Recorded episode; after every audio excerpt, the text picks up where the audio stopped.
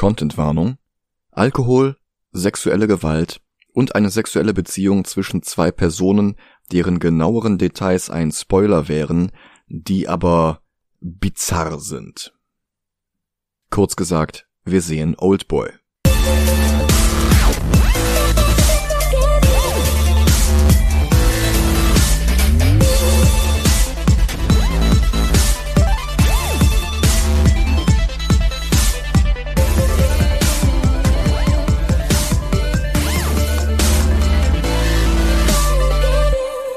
Hallo und willkommen zu einer neuen Episode Movie Gilantes.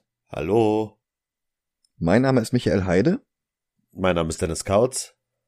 Und heute widmen wir uns mal wieder der Top 5 meiner noch lebenden Lieblingsregisseure. Edgar Wright, Bong Joon-ho und Robert Rodriguez hatten wir bereits. Ryan Johnson hat aus mir nicht nachvollziehbaren Gründen bis heute keine Comic-Verfilmung gedreht. Und heute kümmern wir uns um Spike Lee, der vor 20 Jahren mit Inside Man den aus meiner Sicht objektiv besten Film überhaupt und mit 25 Stunden subjektiv betrachtet meinen absoluten Lieblingsfilm gedreht hat. Wobei seine Karriere schon in den 80ern angefangen hatte, mit Kurzfilmen und Videoclips wie Melly Mel's White Lines oder Public Enemies Fight the Power damals schon hochpolitisch. Zu dem Zeitpunkt hatte er allerdings auch schon zusammen mit Ang Lee einen Student Academy Award gewonnen für die 60-minütige Abschlussarbeit an ihrer gemeinsamen Filmhochschule. Seine Produktionsfirma nannte er dann 40 Acres and a Mule und auch das war ein politisches Statement. In der Phase nach dem amerikanischen Bürgerkrieg waren befreiten Sklaven jeweils 40 Acres, also 160.000 Quadratmeter Land und ein Maultier versprochen worden, als Versuch der Wiedergutmachung für Jahrhunderte des Sklavenhandels und als Versuch, das Machtgefüge in den USA auszugleichen, das bisher ausschließlich die Sklavenhalter bevorzugt hatte.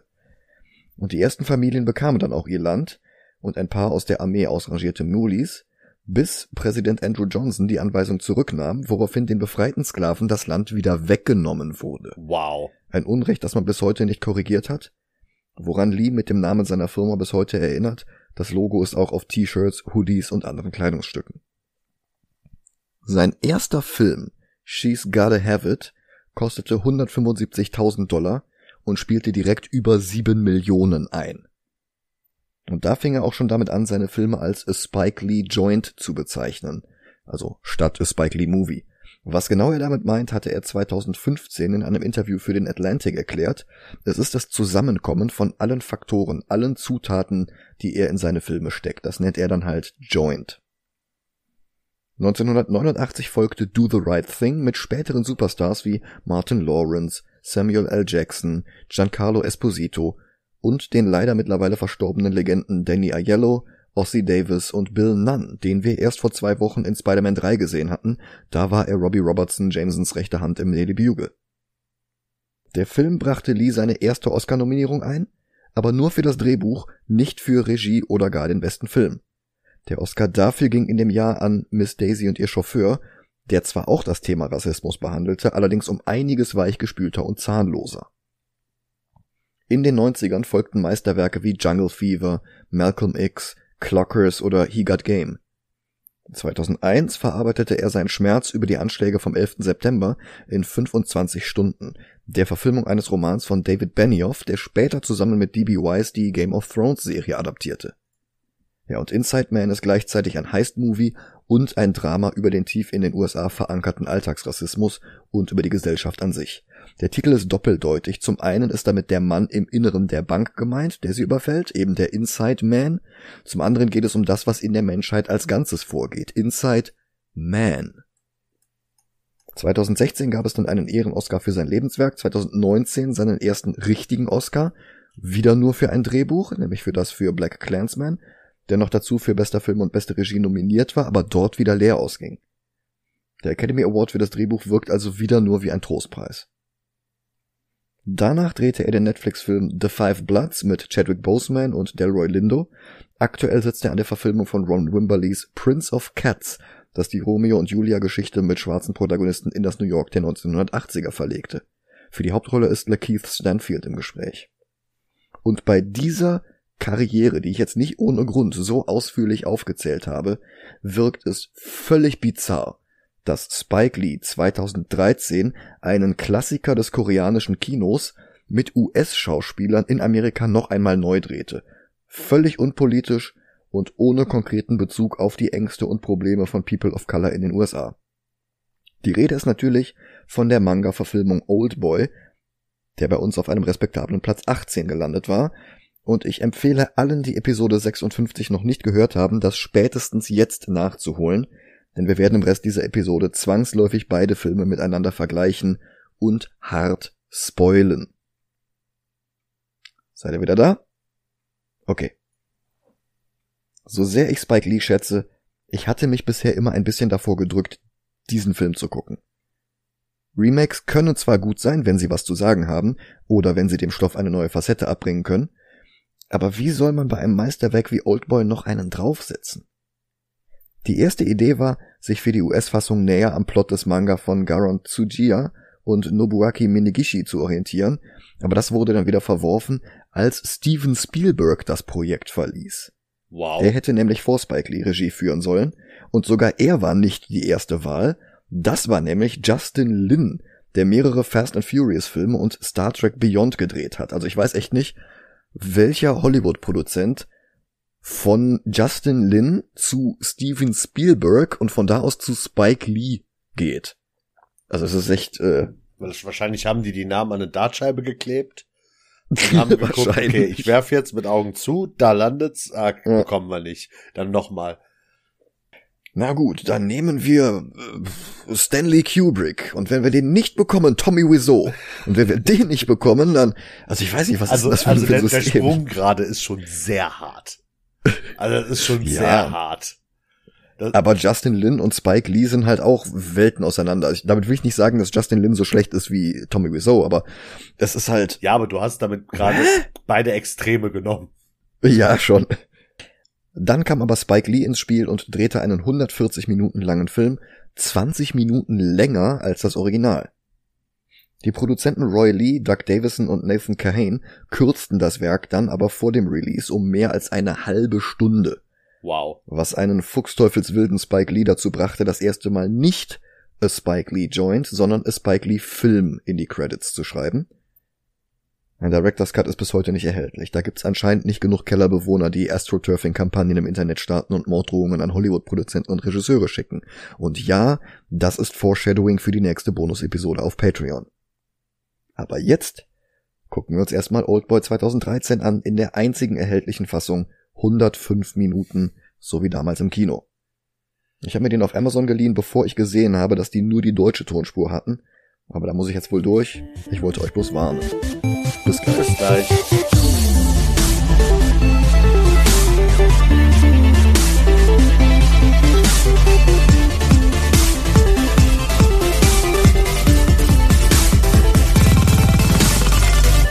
Sind wir wieder.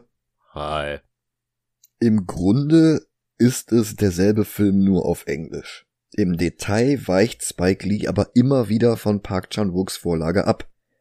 Das beginnt damit, dass der Prolog 20 Jahre vor dem Rest des Films um einiges weiter ausgearbeitet ist. Wo Odessu damals zu Beginn der Rückblende schon wegen Trunkenheit auf der Polizeiwache war, abgeholt und sofort entführt wurde, da sehen wir vorher etwas mehr vom Alltag von Joe Doucette, seinem Gegenstück in New York City. Joe wird gespielt von Josh Brolin aus The Goonies und No Country for Old Men, der uns in diesem Podcast noch oft begegnen wird, denn zu den Comic-Verfilmungen, in denen er mitspielt, gehören neben Thanos im MCU auch die Titelrolle in Jonah Hex, Cable in Deadpool 2, der junge Agent K in Men in Black 3 und Dwight vor seiner Gesichts-OP in Sin City 2. In Sin City 1 war die Rolle ja nach der OP von Clive Owen gespielt worden und der hätte hier beinahe den Bösewicht gespielt, nachdem er bereits sieben Jahre zuvor die zweite Hauptrolle in Spike Lees Inside Man bekommen hatte. Auch Christian Bale war für die Rolle im Gespräch gewesen. Letztlich ging sie an den Südafrikaner Sharlto Copley, den man aus District 9 oder der unterirdisch miserablen A-Team Kinoadaption kennt. Und die anderen beiden wären zweifellos besser gewesen. Da war anscheinend wieder die Dartscheibe im Einsatz. Ja. Hey, aber drei richtig gute Schauspieler hat der Film. Ja, aber zum Teil nicht unbedingt in, in sinnvollen Rollen. Ja, das stimmt schon. Aber zurück zu Joe. Der kippt sich Schnaps in seinen Milkshake, bevor er zur Arbeit geht wo ihm sein Chef aufträgt, bei einem Geschäftsdinner einen wichtigen Klienten an Land zu ziehen, was ihn davon abhält, beim dritten Geburtstag seiner Tochter Mia aufzutauchen. Seine Ex-Frau beschimpft ihn am Telefon.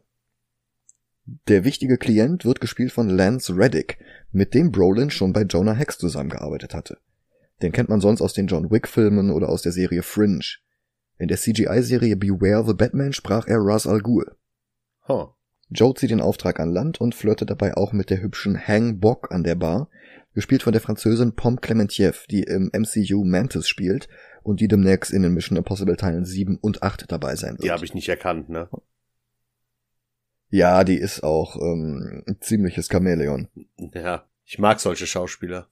Ja.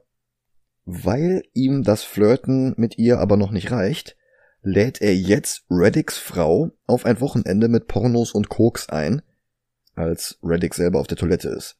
Der kommt dann allerdings zurück, kriegt das mit und lässt den Auftrag platzen. Also das war echt ein selten dummer Move. Ja, aber echt. Die Third-Person-Kamera, die Joe danach auf seiner Sauftour durch das nächtliche NYC begleitet, die Flasche am Hals, ist hingegen beeindruckend, wenn auch nur kurz. Dann bricht er auf dem Bürgersteig zusammen, heulend und kotzend. Danach torkelt er durch Chinatown viel zu laut vor sich hin brabbelnd. Bei einer Straßenhändlerin kauft er eine kleine Buddha-Quietsche-Ente als Geschenk für seine Tochter. Die Händlerin trägt dabei Engelsflügelchen auf dem Rücken, weil die Odessus Geschenk im Originalfilm waren. Von da aus torkelt Joe zu seiner Stammkneipe, die schon zu hat. Er bequatscht den Wirt, Chuck, ihm trotzdem nochmal aufzumachen, und der willigt zögernd ein. Chuck ist hier das Gegenstück zu Ju One im Original. Dann sieht Joe wieder Hang Bock und sie trägt einen gelben Regenschirm mit 20 roten Strichen drauf. Einen für jedes Jahr, dass er schon sehr bald eingesperrt sein wird. Sie dreht den Schirm und als der Wirt die Tür aufmacht, liegt nur noch die Ente auf dem Fußboden. Von Joe fehlt jede Spur. Im Direktvergleich mit der abgefahrenen Kamerafahrt um die Telefonzelle im koreanischen Oldboy zieht das Remake hier schon klar den kürzeren. Ja. Und es wird halt nicht mehr besser. Wobei es, es, egal. Es ist, ja. Machen wir es mal gibt, Es gibt eine Sache, die ich besser finde, aber dazu komme ich, wenn es soweit ist. Mhm. Joe kommt zu sich in einem Bett, die Dusche läuft und er vermutet, dass Hangbok darunter steht und sie gerade einen One-Night-Stand hatten, aber da ist niemand unter der Dusche. Er schaltet sie aus und sieht sich im Zimmer um. Eine Bibel, ein Fernseher, ein Bild statt eines Fensters, eine verschlossene Zimmertür und wo im Original Oldboy der Schmerzensmann hing, grinst ihn hier das Foto eines schwarzen Hotelpagen an. Welcome, what can we do to improve your stay? Eine frische Flasche Wodka und Essen in klassischen China-Restaurant-Takeaway-Schachteln bekommt er unter der Tür durchgeschoben. Seine Frage, warum er festgehalten wird, wird nicht beantwortet. Das Essen verschmäht er, den Wodka kippt er sich rein. Morgens, mittags, abends bekommt er Essen und Wodka. Er unaniert gerade zu einer Telegym-Gymnastiktrainerin, als Gas in den Raum gepumpt wird und er ohnmächtig wird.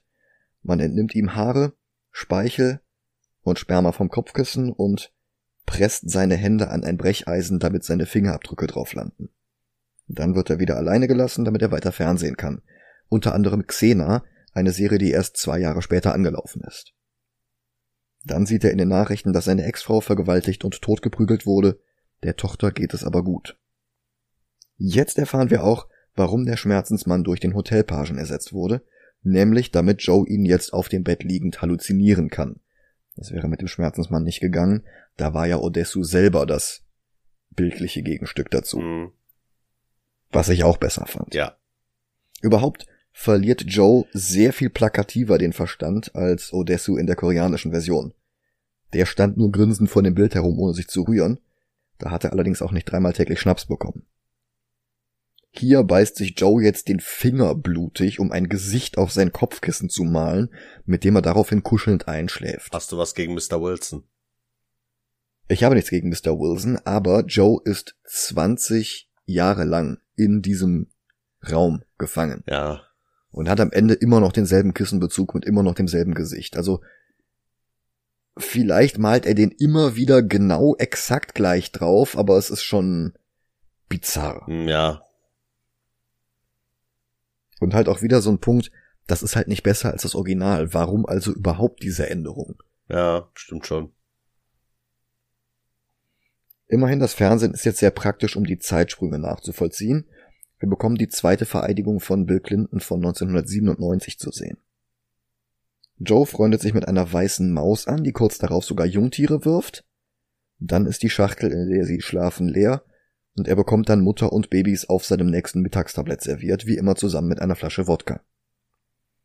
Er zerbricht mit dem Kopf einen Spiegel, um sich mit der Scherbe die Pulsadern aufzuschneiden, und sogleich wacht er frisch rasiert mit gestutzten Haaren und verarzteten Armen auf, wie im Original. Wo der Spiegel war, hängt jetzt ein leerer Rahmen, und außerdem wurde seine Zelle um eine Kamera ergänzt. Und er wird bewacht von Samuel L. Jackson mit einem weißen Iro. Jackson hatte in den 80ern und frühen 90ern in drei Spike Lee Filmen mitgespielt. Das hier ist ihre erste Zusammenarbeit nach über 20 Jahren. Krass. Und dass er dafür in so einer kleinen Wegwerfrolle verschwendet wurde, ist eigentlich eine Frechheit. Noch eine Zeitsprung später und seine Haare und sein Bart sind wieder lang. Das Kreuz an der Wand hinter ihm ist sicher nur ein Zufall, er sieht nur zufällig aus wie Jesus. Im Fernsehen verfolgt er jetzt eine True Crime Doku, laut der er selbst der Hauptverdächtige bei Mord an seiner Ex-Frau ist. Dafür die DNA-Samples und Fingerabdrücke. Der Mord 94 ist jetzt fünf Jahre her, das heißt, wir haben mittlerweile 1999. Die Doku geht auch auf Joes Tochter Mia ein und wir lernen ihre Adoptiveltern kennen.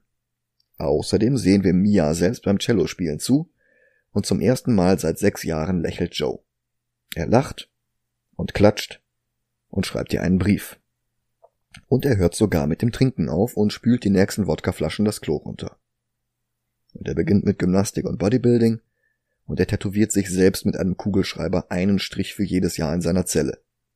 Das Fernsehen zeigt uns 9-11, den War on Terror, die Flut von New Orleans, die Vereidigung von Barack Obama.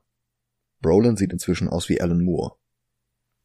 Wie im Original findet er den Namen des China-Restaurants heraus und wie im Original versucht er einen Fluchtweg hinter der Wand freizulegen. Er will gerade fliehen, als im Fernsehen schon wieder eine Doku kommt, und darin wird die jetzt erwachsene Mia interviewt. Wer das Original kennt und die Castingliste für die Spike Lee Version gesehen hat, dem wird jetzt nicht entgehen, dass das nicht Elizabeth Olsen ist. Denn die Auflösung, was es mit dieser falschen Mia auf sich hat, ist völlig Banane. Und dann strömt wieder Gas in den Raum und er kommt zu sich in einem großen Koffer auf einer grünen Wiese. Die Haare sauber gestutzt, der Bart restlos abrasiert. Joe atmet erstmal tief den Geruch der Wiese ein. Dann setzt er sich eine Sonnenbrille auf, die er in seiner Tasche findet, zusammen mit Geld und einem Smartphone. Das ist tatsächlich schlüssiger, als dass es ihm ein Obdachloser zusteckt, der mit dem Rest der Geschichte nichts zu tun hat. War das das, was du auch besser fandest? Nee. Dauert noch. Okay. Okay. Im Gegensatz zu Oldboy 2003 sind wir hier aber nicht auf dem Dach eines Hauses, sondern irgendwo ebenerdig. Joe sieht wieder Hang Bock und er will von ihr antworten. Eine komplette Footballmannschaft greift ein, weil die Leute denken, dass er die Frau belästigt und er beginnt sie alle zu verprügeln, bis ein paar junge Frauen um Gnade betteln. Es folgt die patentierte Spike Lee Kamerafahrt, in der der Protagonist reglos im Bild bleibt, während der Hintergrund an ihm vorbeirauscht. Das hat er in jedem Film mindestens einmal. Ja, und dann hat er sie auch schon in der Menge verloren. Er greift einen Mann an, der Hangbox Schirm hält, aber Elizabeth Olsen geht dazwischen. Sie spielt eine junge Krankenschwester namens Marie Sebastian. Sie stellt sich ihm vor und gibt ihm ihre Nummer, falls er reden will. Er klopft wieder an der Tür von Chucks Kneipe, wie 20 Jahre zuvor. Chuck lässt ihn rein. Drinnen geht dann das Handy, das Joe in der Tasche trägt, los. Am Telefon ist Adrian, der von Charlton Copley gespielte amerikanische Wu Jin. Chuck hilft jetzt Joe, seine Liste an möglichen Personen, die an seiner Inhaftierung Schuld hatten, durchzugoogeln. Reddick ist mittlerweile bei einem Flugzeugcrash ums Leben gekommen. Den am Anfang einzuführen war also völlig sinnlos. Joes Ex-Chef ist in einem Seniorenwohnheim. Nachdem ihm Chuck gezeigt hat, wie Google funktioniert, recherchiert Joe dann alleine weiter ohne Ergebnis. Aber dafür, bis er wirklich umfällt. Chuck ruft Marie zur Hilfe, sie gibt Joe Kochsalzlösung und bleibt an seiner Seite. Dabei findet sie auch die ganzen Briefe an Mia, also an sie, aber sie weiß es nicht. Und wir sehen ihr Octopus-Tattoo. Wegen dem lebenden Tintenfisch, den Odessu im Original verspeist hatte. Das ist nicht die einzige Anspielung darauf. Joe kommt zu sich und die beiden freunden sich an. Sie besuchen zusammen seinen alten Chef, aber der ist senil und reagiert nicht mehr auf Ansprache. Andere von seiner Liste schließt er aus, weil sie glücklich scheinen, und wer immer ihn angerufen hatte, war nicht glücklich. Sein nächster Versuch ist das China-Restaurant, das die Wontons geliefert hatte. Er probiert alle in Frage kommenden Läden durch und testet dort die Wontons. In einem sieht er in einem Aquarium einem weiteren Oktopus zu. Dann muss Marie gehen, aber sie willigt ein, ihm am nächsten Tag weiterzuhelfen. Alleine testet er weiter Wontons. Wie im Original sieht er auch hier beim richtigen Restaurant einen, der ungewöhnlich viel Essen auf einmal mitnimmt und in ein Auto lädt. Er nimmt auf der Straße vor dem Restaurant einer Frau einen Hammer ab, klaut ein Fahrrad und verfolgt den Wagen bis zum Privatgefängnis. Und dann räumt er da mit dem Hammer auf. Und die Szene ist so schwach. Im, ja, im Vergleich zum Original auf jeden ja. Fall. Einer der Typen, die jetzt einen Hammer in den Kopf kriegen, wird übrigens gespielt von Rami Malek vor seinem Durchbruch mit Mr. Robot und vor seinem Oscar für Bohemian Rhapsody. Also war es doch. Ja. Ah, okay. Ich dachte schon, äh, diese Augen erkennt man doch. Hm. Dann landet Joe bei Samuel L. Jackson, dem Leiter des Gefängnisses. Im Original wurden dem Typen die Zähne gezogen und hier schneidet er Jackson mit einem Teppichmesser einzelne Hautstreifen aus dem Hals. Das ist nicht unbedingt besser, aber brutaler, vor allem als er ihm dann auch noch buchstäblich Salz auf die blutenden Wunden streut, wieder auswäscht, wieder draufstreut und das Original war schon hart, aber das hier ist unnötiger Torture Porn. Ja. Jackson sagt Joe, er soll sich die Tonbänder anhören und das tut er auch. Und er erfährt jetzt, dass sein Auftraggeber angekündigt hatte, dass er entführt werden sollte, 20 Jahre lang und dann freigelassen werden soll. Ein anderer Typ kommt jetzt dazu, also ein anderer Typ kommt jetzt ins Gebäude, entdeckt die Leiche von Rami Malek und löst einen Alarm aus. Joe nimmt Jackson als Geisel und geht zum Ausgang. Dann schmeißt er ihnen Jackson entgegen und es folgt die Hammer-Flur-Szene, wobei die hier nicht einfach nur einmal von links nach rechts geht, sondern von rechts nach links, dann ein Stockwerk tiefer, dann schwingt die Kamera herum, er kämpft noch einmal von rechts nach links, von links nach rechts. Das ist eine ganz okaye Umsetzung der Szene, aber die erfindet das Rad auch nicht wirklich neu. Das hat ein bisschen was von einem Beat'em Up, so Double Dragon oder Streets of Rage oder sowas. Ich fand die im Vergleich Scott zum Pilgrim. Original sowas von schwach. Also ich, im Original dachte ich mir, boah, okay, geile Szene. Hm. Und hier ist das einfach nur, weiß ich nicht. Gib mir eine Handykamera und ein paar Leute und ich mach das genauso. Wenn ich das Original nicht kennen würde. Dann wäre sie beeindruckend. Ja, genau. Das ist halt, äh, sie ist okay. Also sie ist halt auch nicht wirklich scheiße. Nee, aber, aber sie stinkt halt ab gegen das Original. Ja, genau. Wie der Rest des Films halt auch. Ja. Lee hatte übrigens das alles in einem Take gedreht, aber die Produzenten haben dann was rausgeschnitten. Also nicht viel und was man am Stück sieht, ist immer noch ein sehr langer Take, aber eigentlich war es noch länger. Okay. Joe kommt draußen an und bricht wegen eines Messers im Rücken zusammen und Shalto Copley bringt ihn zurück zu Chuck, ohne sich zu erkennen zu geben. Weder ihm gegenüber noch uns gegenüber. Marie hat inzwischen den Mord an ihrer Mutter recherchiert, ohne zu wissen, dass das ihre Mutter ist. Und sie lässt einen befreundeten Arzt nach Joe sehen in Chucks Hinterzimmer, verhindert aber auch, dass Joe ins Krankenhaus kommt, weil dann seine Personalien aufgenommen werden müssten. Das Gespräch enthüllt sehr unsubtil, dass Marie mal heroinabhängig war. Was dem Film jetzt auch nicht unbedingt Mehrwert gibt. Dann wendet sie sich wieder Joe zu und es knistert zwischen den beiden. Und Joe schickt sie fort und setzt sich zu Chuck in die Bar, aber ohne Alkohol zu trinken, der ist halt jetzt wirklich trocken. Kurz darauf geht wieder sein Handy, er ruft zurück und ein Telefon klingelt im selben Raum in der Bar. Es gehört Charlotte Copley und alle anderen Gäste in der Bar gehören zu ihm. Überwältigen Joe, nehmen Chuck den Baseballschläger ab und drehen das Schild in der Tür aufgeschlossen. Sharto verkündet, dass er Joes Tochter hat und sie als Geisel dafür braucht, dass das Ganze in der Bar gewaltfrei abläuft. Dann sieht er sich die Liste mit möglichen Drahtziehern hinter der ganzen Knastgeschichte an und zerreißt sie. Die Liste bringe Joe nicht weiter, aber er schon. Und er bietet Joe jetzt einen Deal an, die Freiheit seiner Tochter, eine Videoaufzeichnung vom Mord an seiner Frau, die ihn entlastet, ein Geständnis für den Mord und für die Inhaftierung, Diamanten im Wert von 20 Millionen Dollar und dann auch noch das Versprechen, dass Shalto sich eine Kugel in den Kopf schießt.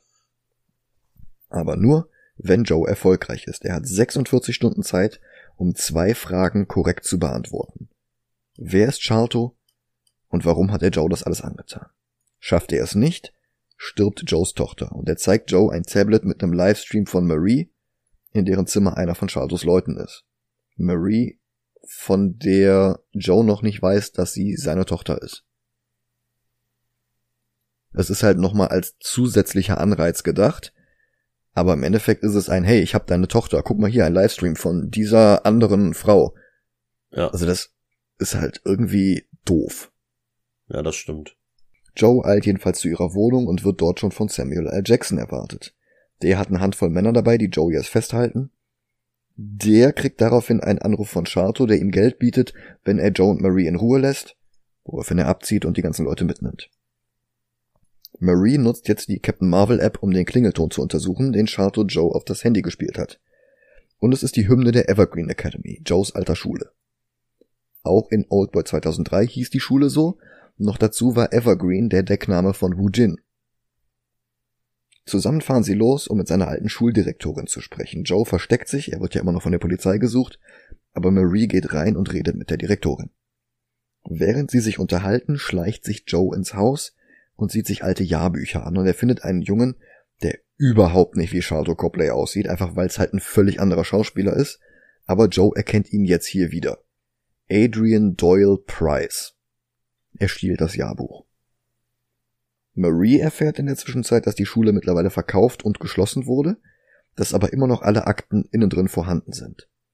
Sie fahren dahin und nehmen sich erstmal ein Hotelzimmer, Marie badet, während Joe das Foto von Adrian abfotografiert und Chuck schickt. Der erkennt Adrian nicht wieder, obwohl er auf derselben Schule war. Nur mit einem Handtuch bekleidet wechselt Marie jetzt seinen Verband und wenige Sekunden später ist sie nicht mal mehr mit dem Handtuch bekleidet. Die beiden küssen sich, gehen zum Meer über und Adrian, der erwachsene Adrian, beobachtet alles über einen gigantischen Monitor, denn in diesem Hotel hat er zufällig auch Kameras gehabt. Chuck googelt in der Zwischenzeit den Namen Adrian Price, er ruft Joe an, aber Adrian hört das Gespräch ab und besucht Chucky. Joe und Marie brechen gleichzeitig in die Schule ein, sie finden alte Akten, laut denen Adrian eine Schwester hatte, Amanda. Joe und Chucky hatten damals betrunken ihre Unterwäsche aus der Waschküche geklaut und sie gedemütigt. Kurz darauf hat er sie beobachtet, aber nicht wie im Original beim Sex mit ihrem Bruder, sondern mit ihrem Vater, was den Film nicht besser macht. Ich verstehe auch die Änderung nicht. Ich verstehe sie überhaupt nicht. In der Bibliothek finden sie Mikrofilme mit Nachrichten aus der Zeit und sie erfahren, dass der Vater danach sich, seine Frau und die Tochter umgebracht hat. Bei Adrian hatte er es versucht, aber der hat überlebt und daraufhin ein Vermögen geerbt. Joe bekommt jetzt ein Paket mit der Zunge von Chucky, weil Odessu sich am Ende selbst die Zunge rausgeschnitten hat. Das ist wieder so ein ganz merkwürdiges Echo, das in der Adaption und Übersetzung völlig verändert wurde. Mhm. Marie will nicht, dass Joe zu Adrian fährt, aber der weist sie an, alleine zu bleiben und mit niemandem zu reden. Der Showdown läuft dann wieder wie in Korea ab. Joe taucht bei Adrian auf und tötet Hang Bok, und er fragt Adrian, wo Mia ist. Der schaltet einen Fernseher an und er will erst die Antworten hören. Joe beantwortet beide Fragen und fügt hinzu, dass er damals herum erzählt hatte, dass Amanda eine Hure sei. Adrian berichtet von dem Tag, an dem sein Vater seine Familie hinrichtete. Wir sehen alles unnötig detailliert, also es ist wieder so, so torture-pornig. Und wir erfahren außerdem, dass der Vater nicht nur Amanda missbraucht hatte, sondern auch Adrian, der seinen Vater dafür liebte, also es ist völlig kaputt. Dann führt Adrian Joe in ein Studio direkt unter seinem Penthouse Apartment. Da wurde die True Crime Doku gedreht, die Joe in seiner Zelle verfolgt hatte, die niemals wirklich irgendwo ausgestrahlt wurde.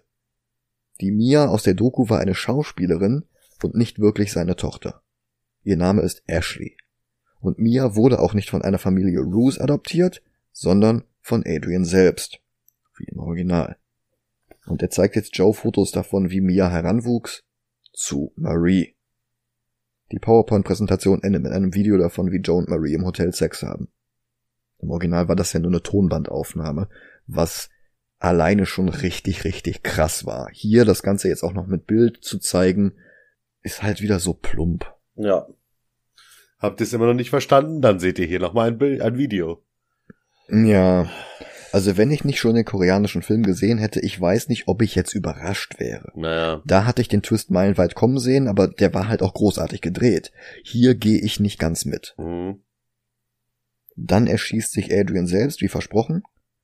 Joe bleibt zurück, ein gebrochener Mann. Er schreibt Marie einen Abschiedsbrief mit der Buddha-Ente und den Diamanten. Er bezahlt Jackson, damit er ihn wieder einsperrt, und in seiner Zelle lächelt er in die Kamera und der Nachspann setzt ein. Das, was ich besser finde, ist das Ende. Das hat mir, weil das nicht so. Das hat mir besser gefallen irgendwie. Ja, ich mochte das Ende, weil diese Hypnotiseurin im koreanischen Original ihm halt alles von Anfang an eingetrichtert hatte. Also, dass er sich in seine Tochter verliebt und dass er diesen und jenen Schritt macht und diesen und jenen Move. Und dass er dann dahin geht, um zu versuchen, sich das aus dem Gedächtnis löschen zu lassen. Aber das letzte Bild ist dann wieder so schmerzverzerrt, als wäre klar, dass auch sie zu besuchen nur ein hypnotischer Befehl war und dass sie es auf irgendeine Weise jetzt schlimmer gemacht hat. So dass er es im Endeffekt doch nie vergessen kann. Nur dadurch, dass du nur dieses Gesicht hast, ist es halt sehr, sehr offen. Und hier ist es halt ganz klar, okay, er macht Schluss, er geht wieder in den Knast, da hat er 20 Jahre gewohnt, da wird er jetzt die nächsten 20 Jahre auch noch sein, bis er dann irgendwann mal stirbt. Und ich finde das, es ist halt irgendwo ein schönes Alpha-Omega-Ding, so, okay, er ist jetzt wieder da. Aber das Original finde ich um einiges tiefer. Mhm. Letzten Endes ist dieser ganze Film so unnötig wie ein elfter Finger. Sein größtes Verbrechen ist aber nur, nicht besser als der koreanische Oldboy zu sein und das kann man ihm auch nicht unbedingt vorwerfen. Die Hürde ist halt einfach viel zu groß. Mhm. Was natürlich die Frage aufwirft, warum macht man das dann überhaupt? Und wir dürfen nicht vergessen, Amerika hat keine so alteingesessene Synchrokultur wie bei uns. Ja. Und für Untertitel sind die meistens zu faul. Da scheinen Remakes mit US-Stars, die die Leute dann auch noch ins Kino treiben, oft eine gute Idee zu sein. Selten sind sie es dann aber auch. Genau, wenn ich alleine hier an äh, ziemlich beste Freunde und dessen amerikanischen Remake denke. Ja. Also uiuiui oder Taxi. Oh Gott, mit Queen Latifah. Mhm. Mhm. So, ich, ich kann's, ich könnte es verstehen, wenn die die Filme eins zu eins so machen wie die Originale. Könnte ich irgendwo verstehen. Ja. Aber die weichen ja bei, bei dem Film so krass ab und so dumm. Ja. Also, keine Ahnung. Wobei so eins zu eins Remakes, die bringen es halt auch nicht. Ich erinnere mal an Gus Van Sants Versuch, äh, Psycho neu zu drehen. Ja, gut. Der ist halt wirklich Shot für Shot derselbe Film, nur in Farbe mit anderen Schauspielern. Und der Hitchcock-Film ist 70.000 Mal besser. Ja. Oder hier, äh, wie, wie heißt der Film? Äh, The, The Thing? Ja, das ist ja nicht nur ein Remake, das ist, ist ja gleichzeitig vom Remake. Prequel. Hä? Was? Es gibt ursprünglich diesen, diesen Schwarz-Weiß-Film, Who Goes There? Genau, das ist das Original. Genau, dann gab's den Carpenter The Thing, mhm. wobei der halt auch nur denselben Roman oder dieselbe Kurzgeschichte verfilmt hat, in 80er-Effekte und äh, äh, richtig großartig. Ja, ja. Und was dann danach kam, ist die Vorgeschichte vom Carpenter-Film. Ach so. Also das, was auf dieser norwegischen Station passiert. Weil es aber dasselbe Viech ist, läuft die Geschichte sehr ähnlich ab und damit ist es im Endeffekt auch wieder ein Remake. Wow. Aber großartig besetzt, immerhin. Ja. Ja, der koreanische Oldboy ist in jeder Hinsicht besser. Und wie es der Geschichte dient, dass der Vater seine beiden Kinder missbraucht hat und nicht die Kinder bloß eine incestuöse, aber immerhin noch liebevolle Beziehung miteinander hatten, verstehe ich überhaupt nicht. Nee die Hypnotiseurin mit dem Bodyguard zusammenzulegen und sie am Ende sterben zu lassen, was dem Hollywood Remake, wie gesagt, diesen kompletten Epilog nimmt, fand ich auch gar keine so gute Idee. Immerhin die schauspielerischen Leistungen sind immerhin die schauspielerischen Leistungen sind sehr gut, aber das waren sie im Original auch. Ja. Die Musik ist gut, aber das war es halt auch. Roque Banyos ist wirklich kein Totalausfall, aber warum Spike Lee hier nicht wie sonst so oft mit Terence Blanchard zusammengearbeitet hat, ist mir ein Rätsel. Der ist nämlich besser. Mhm.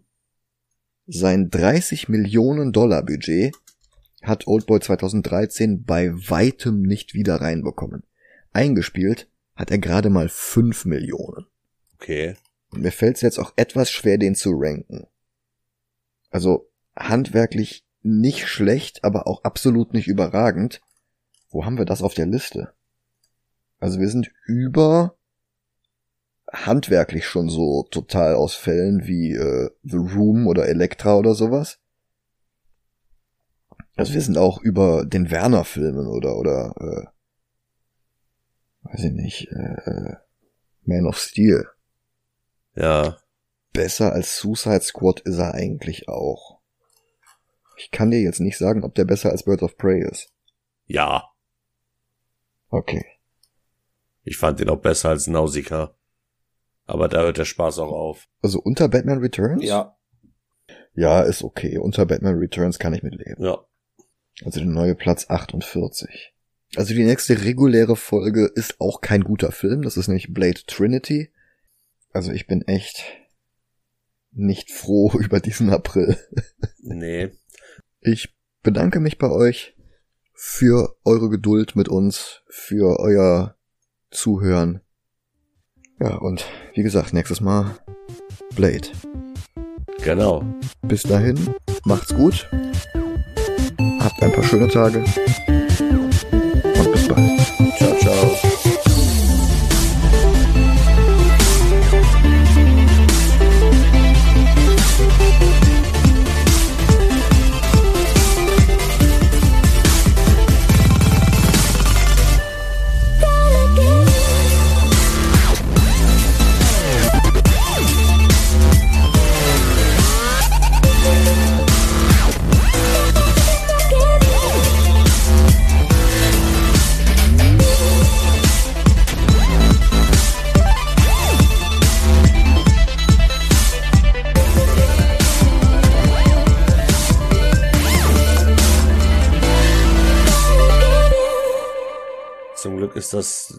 Das letzte Mal, dass wir einen Film zweimal gucken, oder?